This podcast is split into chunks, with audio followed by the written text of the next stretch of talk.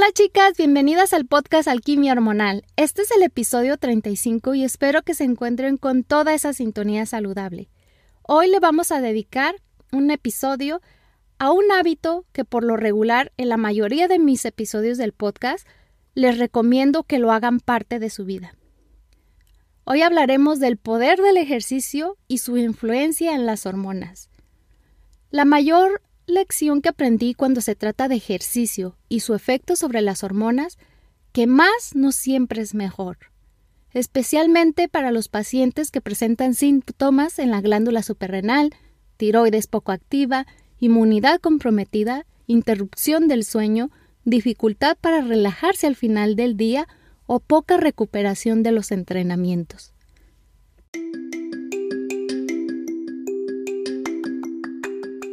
Bienvenida al podcast Alquimia Hormonal con tu anfitriona Edu Santibáñez. Edu es asesora en salud femenina, equilibrio hormonal, psicología de la nutrición, maestra de meditación y experta en hierbas para la salud femenina. Este podcast tiene la misión emocionante de traerte una dosis semanal de información e inspiración, compartiendo estrategias simples y efectivas de salud, psicología de la nutrición y crecimiento personal prepárate para convertirte en la experta de tus hormonas y para que experimentes una salud vibrante y disfrutes una vida con más poder y posibilidades. A menos que seas un atleta que entrena para un deporte o un evento específico, las sesiones de entrenamiento que duren más de 45 minutos no son necesarias e incluso pueden ser perjudiciales para ti. Aunque el ejercicio es un excelente alivio del estrés a largo plazo, los entrenamientos prolongados definitivamente pueden aumentar tus niveles de cortisol. El cortisol es destructivo para el tejido muscular, especialmente si tus hormonas no están en equilibrio, como las hormonas protectoras musculares, la hormona del crecimiento y la testosterona. Un estudio realizado en la Universidad de Carolina del Norte mostró una fuerte relación entre el cortisol elevado y la disminución de la testosterona que fue más dramática 30 minutos después del ejercicio de resistencia hasta el agotamiento. Mantener tus entrenamientos más cortos, aunque intensos, te ayudarán a prevenir la liberación excesiva de cortisol y también mejorará tu tiempo de recuperación. Bueno, chicas, el sistema endocrino regula la producción de hormonas, que son sustancias que controlan las funciones celulares. Las hormonas pueden afectar varias células de diferente manera. Sin embargo, solo influyen en aquellos con sitios receptores específicos. Las hormonas controlan una serie de reacciones fisiológicas en el cuerpo, incluido el metabolismo, los procesos reproductivos, el crecimiento de los tejidos, los niveles de hidratación, la síntesis, la degradación de las proteínas musculares y, del, y el estado de ánimo. Las hormonas son responsables tanto de desarrollar nuevos músculos como también de ayudarte a quemar grasa, por lo que es importante comprender cuáles se liberan en relación con el ejercicio, así para que puedas comprender las funciones fisiológicas en las que influye. Hay tres clasificaciones principales de hormonas, las esteroides, los péptidos y las aminas. Cada clase de hormona tiene una estructura química única, que determina cómo interactúa con receptores específicos. Las hormonas esteroides interactúan con los receptores en el núcleo de una célula. Las hormonas péptidas, peptídicas perdón, están compuestas de aminoácidos y trabajan con sitios de receptores específicos en la membrana celular. Y las aminas contienen nitrógeno e influyen en el sistema nervioso simpático. Las hormonas pueden ser anabólicas, lo que significa que ayudan a construir tejido nuevo, o catabólicas, porque juegan un papel en la descomposición del tejido. El término esteroides anabólicos a menudo se menciona como un método de trampa utilizado por los atletas que desean mejorar el rendimiento. Sin embargo, los esteroides anabólicos son en realidad químicos naturales producidos por el cuerpo que son responsables de promover el crecimiento de los tejidos. Para las que ya tienen tiempo escuchándome, saben la importancia de esta hormona y que de hecho hay varios episodios que hablan acerca de esta hormona, que es la insulina. Es una hormona peptídica producida por el páncreas. La insulina regula el metabolismo de carbohidratos y grasas. Cuando se eleva el azúcar en la sangre, se libera insulina para promover el almacenamiento y la absorción de glucógeno y glucosa. La insulina ayuda a reducir los niveles de glucosa en la sangre al promover su absorción del torrente sanguíneo hacia los músculos esqueléticos o los tejidos grasos. Es muy importante que sepas que la insulina puede hacer que la grasa se almacene en el tejido adiposo en lugar de usarse para estimular la actividad muscular. Cuando comiences a hacer ejercicio, el sistema nervioso simpático suprime la liberación de insulina. ¿Qué significa esto? Que es muy importante que evites los alimentos altos en niveles de azúcar, incluidas las bebidas deportivas. Antes, recuerda, antes de hacer ejercicio, ya que puede elevar los niveles de insulina y promover el, almacenamiento de glucógeno. Y no queremos eso. En lugar de permitir que se use para estimular la actividad física. Así es que mi recomendación es que esperes hasta que el cuerpo haya comenzado a sudar antes de que uses alguna bebida deportiva o geles energéticos. El glucagón es liberado en respuesta a los niveles de azúcar en la sangre. El páncreas produce glucagón para estimular la liberación de ácidos libres del tejido adiposo y así aumentar los niveles de azúcar en la sangre, los cuales son importantes para estimular la actividad física. A medida que los niveles de glucógeno se agotan durante el ejercicio, el glucagón libera glucógeno adicional almacenado en tu hígado. Y no podía faltar la famosa hormona del cortisol. Esta hormona esteroide catabólica producida por la glándula suprarrenal en respuesta al estrés, el bajo nivel de azúcar en la sangre y el ejercicio, esta hormona apoya el metabolismo energético durante largos periodos de ejercicio al facilitar la descomposición de triglicéridos y proteínas para así poder crear la glucosa necesaria que va a ayudarte a alimentar mientras haces ejercicio. El cortisol se libera cuando el cuerpo experimenta demasiado estrés físico o no se recupera lo suficiente de un entrenamiento anterior. Si bien el cortisol ayuda a promover el metabolismo de las grasas, ojo, hacer demasiado ejercicio durante mucho tiempo puede elevar los niveles de cortisol y no queremos eso porque va a catabolizar la proteína muscular como combustible en lugar de conservarla para reparar los tejidos dañados. Y bueno, ahora vamos a hablar sobre otras dos hormonas, que es la pinefrina y la norepinefrina. Estas hormonas aminas desempeñan un papel importante para ayudar al sistema nervioso simpático a producir energía y a regular la función del cuerpo durante el ejercicio cardiorrespiratorio. Estas dos hormonas están clasificadas como catecolaminas. La epinefrina y la noradrenalina son hormonas separadas pero relacionadas. La epinefrina, a menudo denominada adrenalina, ¿Por qué? Porque es producida por la glándula suprarrenal. Eleva el gasto cardíaco, ayuda a aumentar el azúcar en la sangre para ayudarte a alimentarte en el ejercicio. Promueve la descomposición del glucógeno para, para que obtengas más energía y apoya el metabolismo de las grasas. La norepinefrina realiza una serie de las mismas funciones que la epinefrina, al tiempo que constriñe los vasos sanguíneos en partes del cuerpo que no participan en el ejercicio. Otra famosa hormona es la testosterona. Como ustedes saben, chicas, nosotros también la producimos, pero en pequeñas cantidades. Esta es una hormona esteroide producida por los ovarios y también en pequeñas cantidades por las glándulas suprarrenales. La testosterona es responsable de la resíntesis de proteínas musculares y la reparación de las proteínas musculares dañadas por el ejercicio. Y juega también un papel muy, pero muy importante para ayudar a crecer el músculo esquelético. La testosterona funciona con receptores específicos y se produce en respuesta al ejercicio que daña las proteínas musculares. Otra hormona también muy conocida en el mundo del fitness es la hormona del crecimiento humano. Esta es una hormona peptídica anabólica secretada por la glándula pituitaria que estimula el crecimiento celular. Al igual que todas las hormonas, esta hormona trabaja con sitios receptores específicos y puede producir una serie de respuestas, que incluyen aumentar la síntesis de proteínas musculares responsables del crecimiento muscular, aumentar la mineralización ósea y apoya la función del sistema inmunitario y promueve la lipólisis o el metabolismo de las grasas. Este, el cuerpo produce esta hormona durante ciclos de sueño REM. De ahí que te recomiendan que cuando haces ejercicio tengas un sueño reparador. También es estimulado por el ejercicio de alta intensidad como el entrenamiento de fuerza pesada, el entrenamiento de fuerza explosiva o ejercicio cardiorrespiratorio.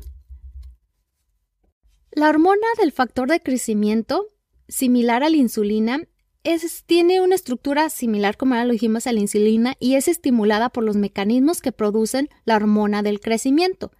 Esta hormona peptídica producida en el hígado apoya a la hormona del crecimiento humano para reparar la proteína dañada durante el ejercicio, lo que la convierte en una hormona importante para promover el crecimiento muscular. Otra hormona que se llama el factor neurotrófico derivado del cerebro es un neurotransmisor que ayuda a estimular la producción de nuevas células en el cerebro.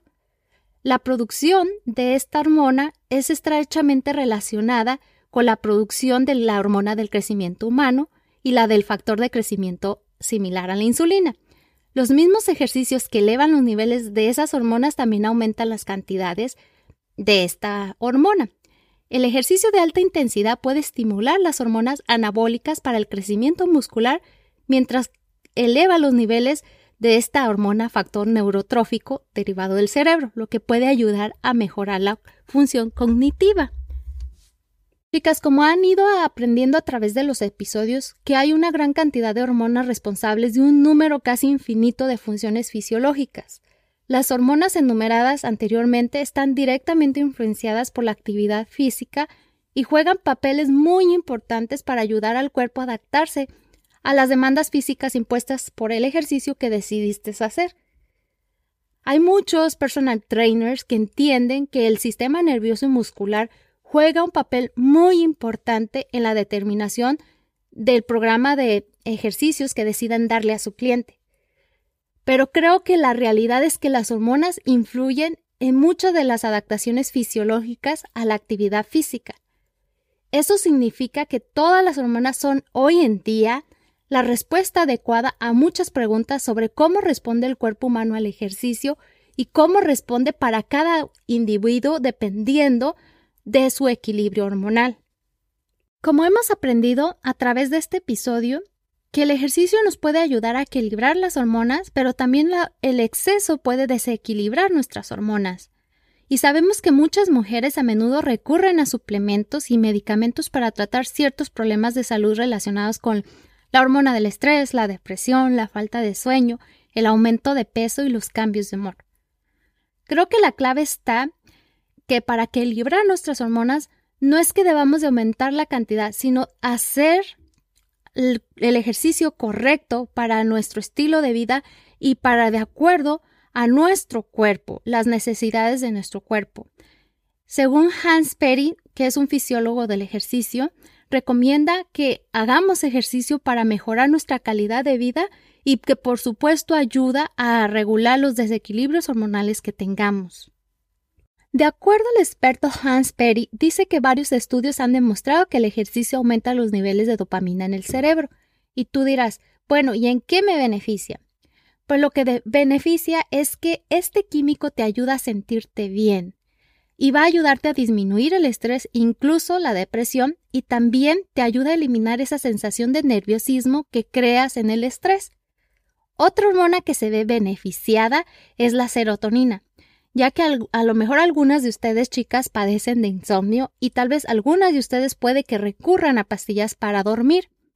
La actividad física libera serotonina, que promueve un buen descanso nocturno, por ende no vas a necesitar más consumir de estas pastillas. Entonces, al ayudarte a aumentar los niveles de serotonina, también puede afectar positivamente a tu estado de ánimo, al comportamiento social, al buen apetito, la buena digestión, la buena memoria y la función sexual. También otra hormona de la que ya hablamos es la testosterona. Sabemos que promueve la masa muscular, modera tu estado de ánimo y aumenta los niveles de energía. También aumenta tu líbido, promueve músculos y huesos fuertes que te ayudan también a realizar funciones corporales cotidianas. Como sabemos, a medida que vamos envejeciendo, esta hormona disminuye naturalmente, Pero de acuerdo al experto, dice que la actividad física regular puede ayudarte a aumentar la testosterona, lo que puede retrasar los efectos naturales del envejecimiento. Otra hormona que se ve beneficiada es el estrógeno. Como sabemos, los síntomas de la menopausia se deben en parte al desequilibrio y la disminución del estrógeno. Una forma de combatir es hacer ejercicio. El aumentar tu frecuencia cardíaca durante al menos media hora todos los días te ayudará a aumentar los niveles de estrógeno, lo que puede ayudar a aliviar los síntomas de la menopausia.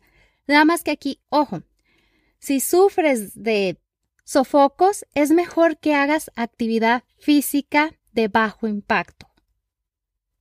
Como sabemos, el ejercicio nos ayuda a aumentar los niveles hormonales. De acuerdo al experto Hans Perry, recomienda una combinación de entrenamiento de fuerza y ejercicios cardiovasculares para maximizar tu salud y aumentar tus niveles hormonales. Los ejercicios de alta intensidad como sentadillas, estocadas, dominadas, abdominales y flexiones son ideales, con un tiempo de descanso mínimo en el medio. Cuanto más intenso sea tu entrenamiento, más liberarás estas hormonas. La consistencia también, por supuesto, chicas, es clave para retener un flujo constante de hormonas saludables en todo su cuerpo.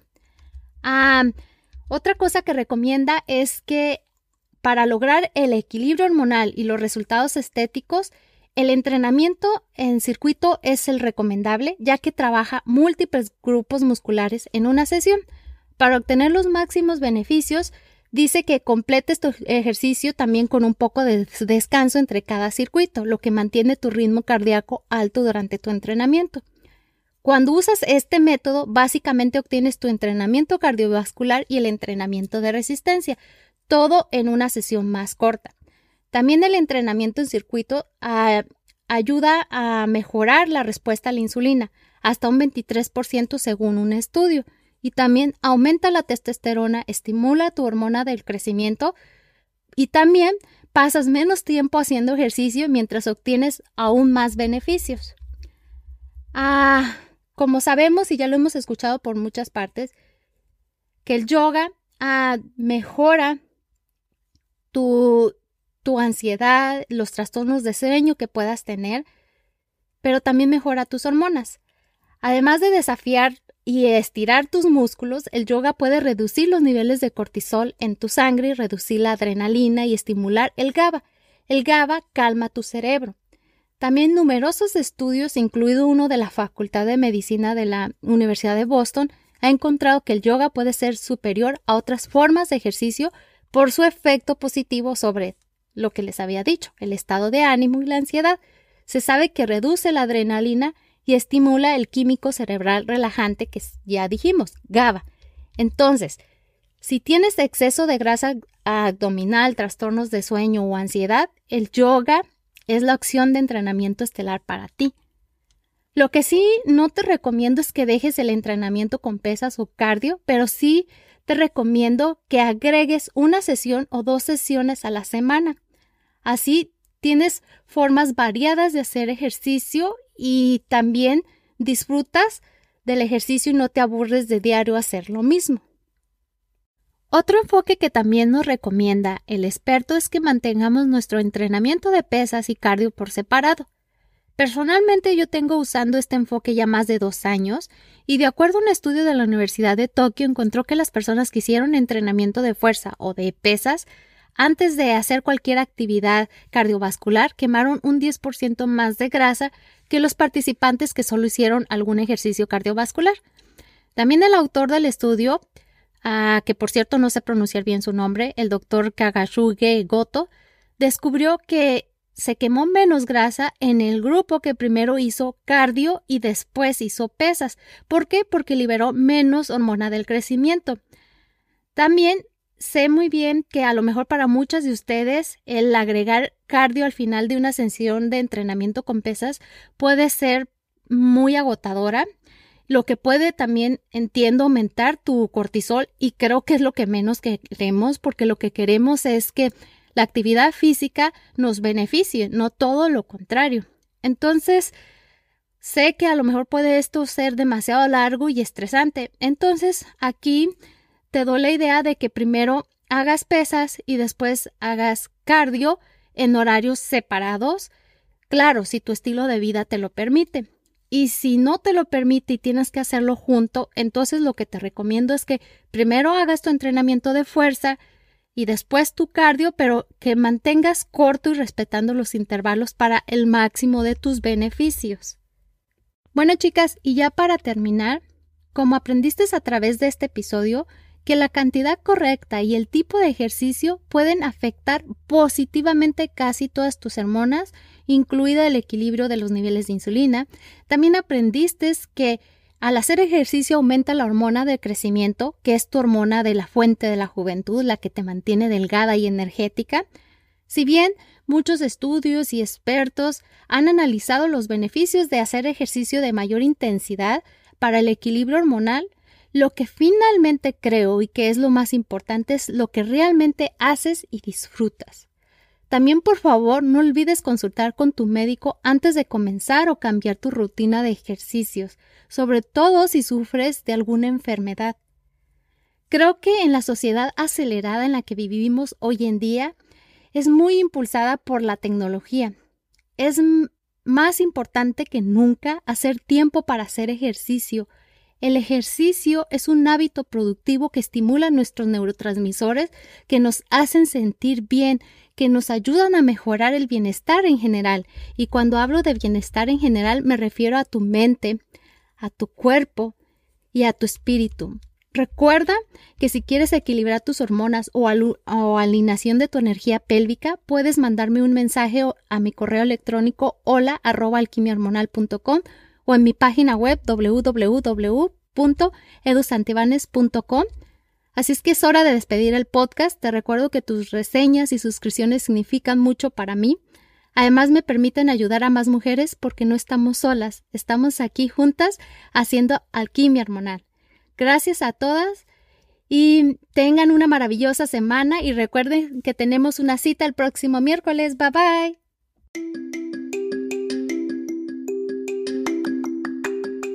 Escuchaste Alquimia Hormonal. Para más información visita www.edusantibanes.com o encuéntranos en redes sociales como Alquimia Hormonal.